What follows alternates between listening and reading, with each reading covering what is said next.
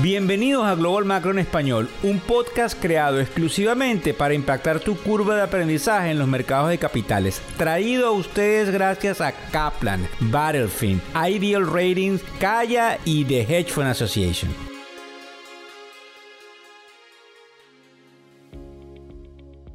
Del año 2023, muchas cosas pasando. Acabamos de enterarnos lo que decidió la Corte Suprema de Justicia de los Estados Unidos, además de que el Bitcoin está cayendo, además de que tuvimos un número inflacionario. Así que arrancamos nuevamente con nuestra famosa frase buenas noches, buenas tardes o buenos días, dependiendo de la hora y el lugar en el cual nos escuchas. Y ya saben que este es el primer y único Global Macro Podcast que tiene la habilidad de poder informarnos rápidamente de dónde vamos en materia económica. Con respecto a la parte inflacionaria, sale un número que se llama el PSE, que para que tengan ustedes una idea, es el Personal Consumption Expenditures. Lo interesante es que sale menos de lo esperado y eso le da una fortaleza al mercado para que ustedes estén viendo quizás lo que tienen la habilidad de ponerlo ahí en Google, cómo está el Dow Jones, el Standard Poor's 500 y el Nasdaq subiendo ligeramente el día de hoy, que es nuevamente el fin de mes el fin de lo que sería el trimestre y la primera mitad del año. Es importante porque fíjense ustedes, en Europa, por ejemplo,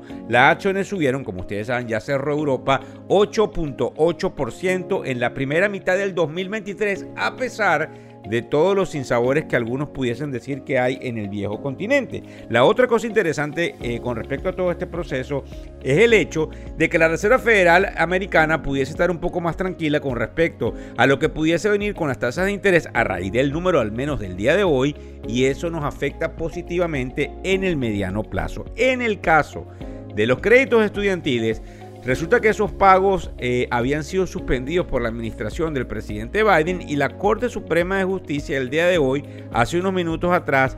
decide que eso no puede suceder y que los estudiantes deben seguir pagando sus créditos estudiantiles. Es muy importante porque desde el punto de vista inflacionario, le estamos quitando una cantidad de lo que en inglés se llama disposal, que no es nada más y nada menos, sino que la habilidad que ellos tienen de dinero en excedente de sus bolsillos y eso pudiese impulsar a una caída más que proporcional del tema inflacionario, porque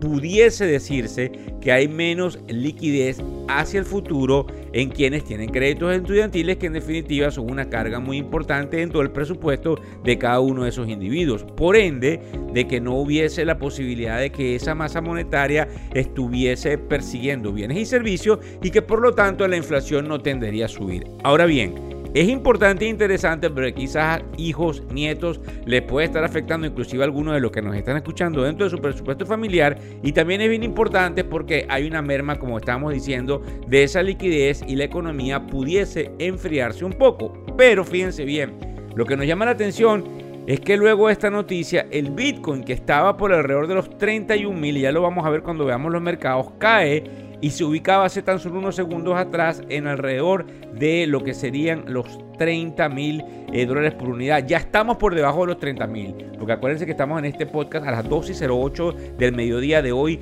viernes 30 de junio, ya estamos por debajo de esos 30 mil. Y es bien importante porque las máquinas, que en definitiva son quienes controlan todo el movimiento de precios y el del volumen, y entiéndase que el volumen es la cantidad de títulos negociados en un tiempo determinado, pudiese en definitiva empezar a actualizar su eh, panorama de balance de portafolio y empezar a vender. Fíjense ustedes, otra de las cosas que nos llama la atención es lo que sucede con el petróleo. El petróleo ha venido subiendo poco a poco, ya se ubica por encima de los 70 dólares el barril y algunos hace un par de semanas atrás decían que quizás era uno de los sectores en los cuales había que invertir en la segunda mitad del año 2023. Interesante, importante, porque en la medida en que hay una calma en materia inflacionaria, valga la redundancia entre lo que acabamos de ver con el número de esta mañana, pudiesen algunos decir que las tasas de interés no se deberían mover más hacia arriba y entonces en términos de los commodities o de las materias primas, pudiese haber nuevamente un incentivo hacia comprar cada uno de ellos, producto que la moneda de referencia, que en este caso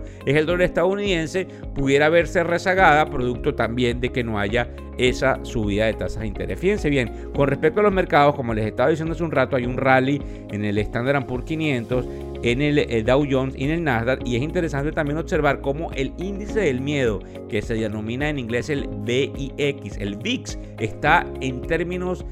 de eh, unos niveles tan bajos que no se habían visto durante años. Lo tenemos en alrededor de 13, con una caída nada más y nada menos el día de hoy que de 4%. Es bien importante, lo vamos a estar tocando la semana que viene, porque ese es el número que debería empezar a moverse en el supuesto de que la narrativa del mercado cambiase y este rally fuese un cuento de hadas y volvamos a la narrativa de que pudiésemos entrar en una desaceleración, por ende, en un proceso inflacionario. Muchas gracias. No olviden de disfrutar el fin de semana, de ver lo que hacemos todos los días a través del, newsletter que se llama Global Macro Inbox, que les llega a todos los que están inscritos en factoreseconómicos.com y que en definitiva les trae la información de los titulares más importantes que pudiesen eh, decir se están sucediéndose como narrativa del día en los mercados internacionales. Muchísimas gracias. El podcast Global Macro de Factores Económicos ofrece una visión global de los mercados de valores y dicho análisis es producto de la compilación traída por diferentes fuentes de investigación de mercados